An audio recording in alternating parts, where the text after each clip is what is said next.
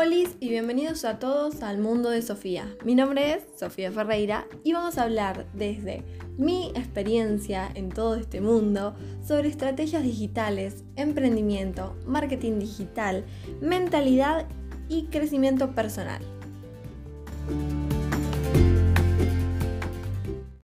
Wow, no puedo creer que estoy haciendo mi primer podcast. La verdad que estoy un poco nerviosa porque estoy dando un montón de vueltas con este tema. Hace mucho que tengo ganas de poder hablar y poder inspirar a otras personas y contarles desde mi experiencia y todos mis conocimientos, pero la verdad que mi mente me estaba boicoteando porque decía, no, necesito un mejor micrófono, no, todavía no, porque no me siento preparada, o no, porque no tengo las herramientas que necesito, o no, porque me tengo que meter adentro del ropero. Y resulta que no, que no era cierto, que me puse a buscar cómo hacer un podcast que tenga linda calidad y que sea buen sonido, pero por lo menos que sea lo mínimo para poder empezar y ponerme en, mar en marcha en este proyecto. Así que estamos acá. Todo esto que siento yo es súper normal, porque a la hora de empezar algo, de tirarnos a la pileta en un proyecto nuevo, es como que nos avanzan un montón de miedos y pensamientos que nos tiran un poco para atrás, pero que, bueno, eh, hay que agarrarlos de las manos y seguir avanzando porque sé que tengo un proyecto mucho más grande, tengo un sueño mucho más grande que es justamente poder compartir todos mis conocimientos y poder también contagiar a otras personas para que puedan crecer y que puedan salir de su estado de confort, para que puedan llegar a sus metas, a sus objetivos, para que realmente piensen y crean de que se puede salir de eso que quizás no te está gustando tanto, se puede salir de ese trabajo que quizás no es lo mejor, se puede salir de esa posición que quizás no te gusta tanto cómo ganás lo que ganás, en dónde estás, porque no es tu pasión y porque sentís realmente en el fondo de tu corazón de que tenés un propósito en esta vida para hacer cosas mucho más grandes. Que es básicamente lo que me pasó y lo que me pasa a mí todos los días de mi vida. Te voy a contar un poco de quién soy yo, pero escucha atenta a la historia, porque la verdad que tiene un montón de contenido, de valor para todos los que quieren empezar en este mundo emprendedor. Justamente vamos a ver cada uno de los pasos que son necesarios para tener tu propio emprendimiento. El primer paso que me parece súper importante es poder definir cuál es tu cualidad, cuál es tu habilidad, qué es lo que te gusta hacer y en qué sos bueno. Yo empecé a emprender desde muy chica. Tenía 13 años cuando puse mi primer emprendimiento que estaba relacionado con toda la cosmética porque la verdad que lo primero que vi como oportunidad fue empezar a vender los productos de esos libritos como Violeta Fabiani o Avon. Empecé desde muy chica y la verdad que no sentía que estaba conectado con lo que yo quería hacer y en ese momento tampoco me conocía demasiado como para poder ver realmente qué era lo que me gustaba. Y eso es muy importante, conocerse y saber qué es lo que te gusta. Con el tiempo, cuando fui creciendo a los 16 años, Empecé mi emprendimiento en donde pintaba macetas y las vendía. Y esas macetas eran los tachos de helado de grido, porque la verdad que no tenía dinero como para empezar a comprar un montón de macetitas que quizás en ese momento eran mucho más lindas, como las de barro o las de cemento. No tenía para comprar esos materiales. Así que bueno, empecé desde muy muy abajo pero después a medida que fui vendiendo esas macetas, que no tenían tanto valor, pero bueno, de a poco algo de dinero juntaba, lo empecé a invertir en el negocio y empecé a mejorar los productos y la calidad. Ese es el segundo paso que te recomiendo, que puedas hacer con el mínimo presupuesto un producto o que puedas demostrar lo que sabes hacer para que la gente vea, te conozca y después ellos te pidan más. Otra forma de conseguir dinero para seguir invirtiendo en tu negocio es pedirle a la persona que te pague el 50%, pagar lo que necesitas para crear eso y después entregárselo y que te pague el resto. Vas a ver cómo así vas a empezar a conseguir un montón de clientes sin ninguna inversión. Con el tiempo se me empezó a meter una idea de otro nicho, de otro producto totalmente diferente, a otro público, porque me llamaba la atención cómo era el ritual argentino de tomar mate y cómo la gente amaba justamente este objeto que mm, conecta demasiado con todas las personas en un momento súper especial. Así que yo quería involucrarme en todo eso. Y empecé a conseguir mates de madera para poder personalizarlos y pintarlos. Primero que nada, empecé haciendo lo que hacía con las macetas, empecé pintando los logos de diferentes negocios, de locales, porque quién no quería tener un mate que era un objeto súper especial que lo podías usar mientras estabas vendiendo o que los podían ver tus clientes y que servía muy bien para poder mostrar tu marca o también para regalo empresarial porque en ese momento se vendían vendía a marcas que querían regalárselo a sus clientes o a sus empleados. Si bien todo esto fue una construcción y iba por el camino, yo sabía que el producto estaba, pero todavía no sentía que eso era lo que yo quería hacer, porque realmente no me gustaba tanto hacer los personalizados, porque yo quería hacer mis propios diseños. Quiero aclarar que realmente esto es un camino que lleva muchísimo tiempo, quizás estamos hablando de muchos años, porque si vos no te conoces, eh, podés ir descubriendo un montón de cosas a medida que vas creciendo, eh, con el paso del tiempo, realmente es así y, no te tenés que frustrar por eso, no te tenés que frustrar si realmente hoy pensaste que eso era lo que te gustaba y mañana ya cambiaste todos los planes porque te diste cuenta que realmente eso te ayudaba para conseguir lo que, lo que te gustaba a vos.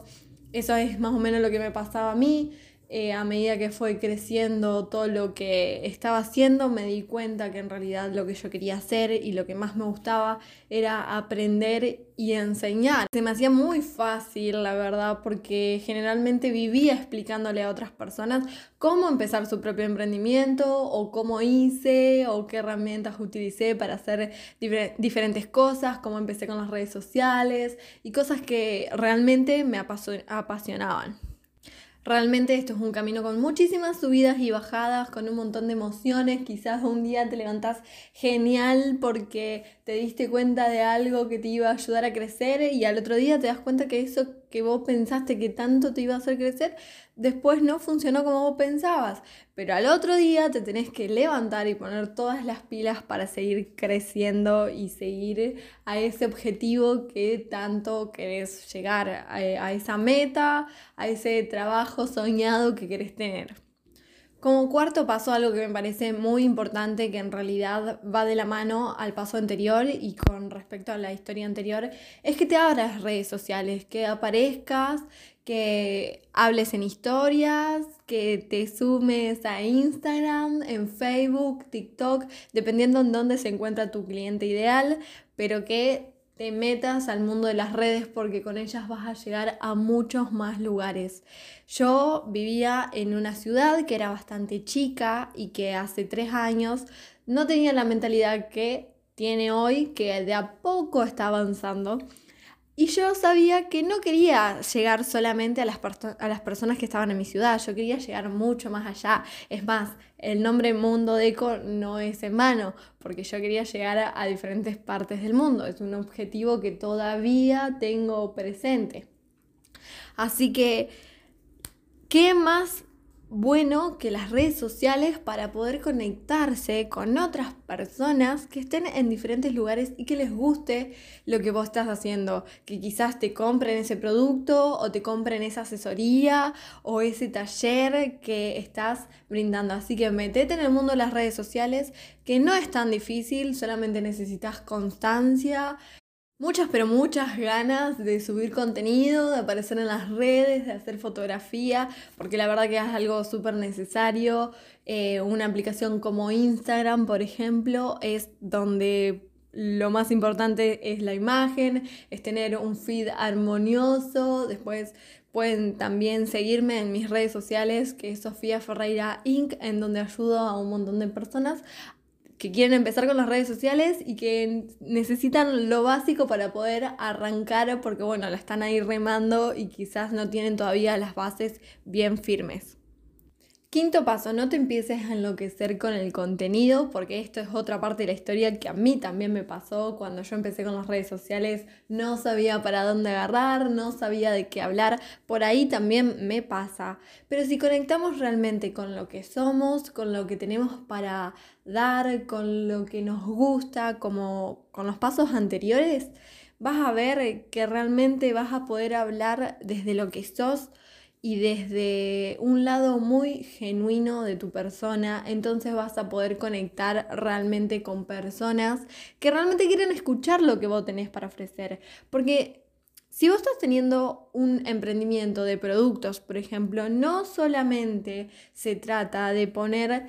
una foto de tu producto como que si fuera una vidriera, porque las redes sociales son para conectar, para llegar a, personas, pero desde otro lugar. Yo creo muchísimo en que Conectamos con energías muy parecidas a las tuyas, aunque estés detrás de una pantalla. Así que trata de inspirar y trata de conectar con esas energías súper positivas para que lleguen a vos gente muy positiva y que te ayude a crecer, que te tire buenas vibras y de que realmente le ayude y que te agradezca ese contenido que estás brindando. Trata de hacer contenido de valor, contenido que pueda ayudar a otras personas, que pueda darle herramienta para crecer. Todo puede estar relacionado a tu emprendimiento. Nunca hay que dejar de lado eso, pero recordá que no se trata solamente de hablar de tu producto. Eso es algo muy importante a la hora de poner las redes sociales. Para no dejarte la mitad de la historia de mi emprendimiento y de mi vida, te voy a contar cómo siguió. Bueno, al pasar el tiempo, la verdad que yo toqué fondo. Literalmente todo mi vida básicamente se cayó y estaba muy, muy mal. Pero dicen de que cuando tocas fondo es el mejor momento para tomar impulso y salir para arriba. Después de un tiempo mi vida cambió, empecé a crecer personalmente y mi emprendimiento también empezó a crecer, porque yo tuve las fuerzas para poder darle fuerzas a mi emprendimiento. Y el año de la pandemia, la verdad que fue un año que a mí me potenció muchísimo, porque ese año fue un año crucial para mi emprendimiento, porque estuve trabajando un montón lo que yo quería ofrecer y además que al estar encerrada tuve un montón de momentos de creatividad y un montón de momentos en donde se me vinieron millones de ideas a la cabeza para hacer porque tenía oportunidades que me estaba dando esta pandemia, por ejemplo, que estaba estudiando en mi casa y que no tenía que ir a la facultad.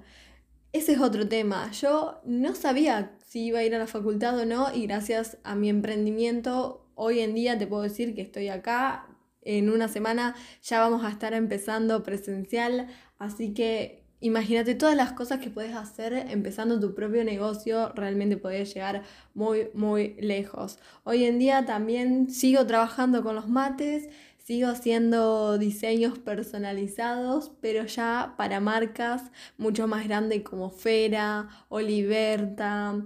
y todo ese mundo de marcas en donde ya tienen diseños y yo justamente tengo que hacer eso que empecé haciendo desde muy chiquitita, que es copiar los diseños en un montón de mates.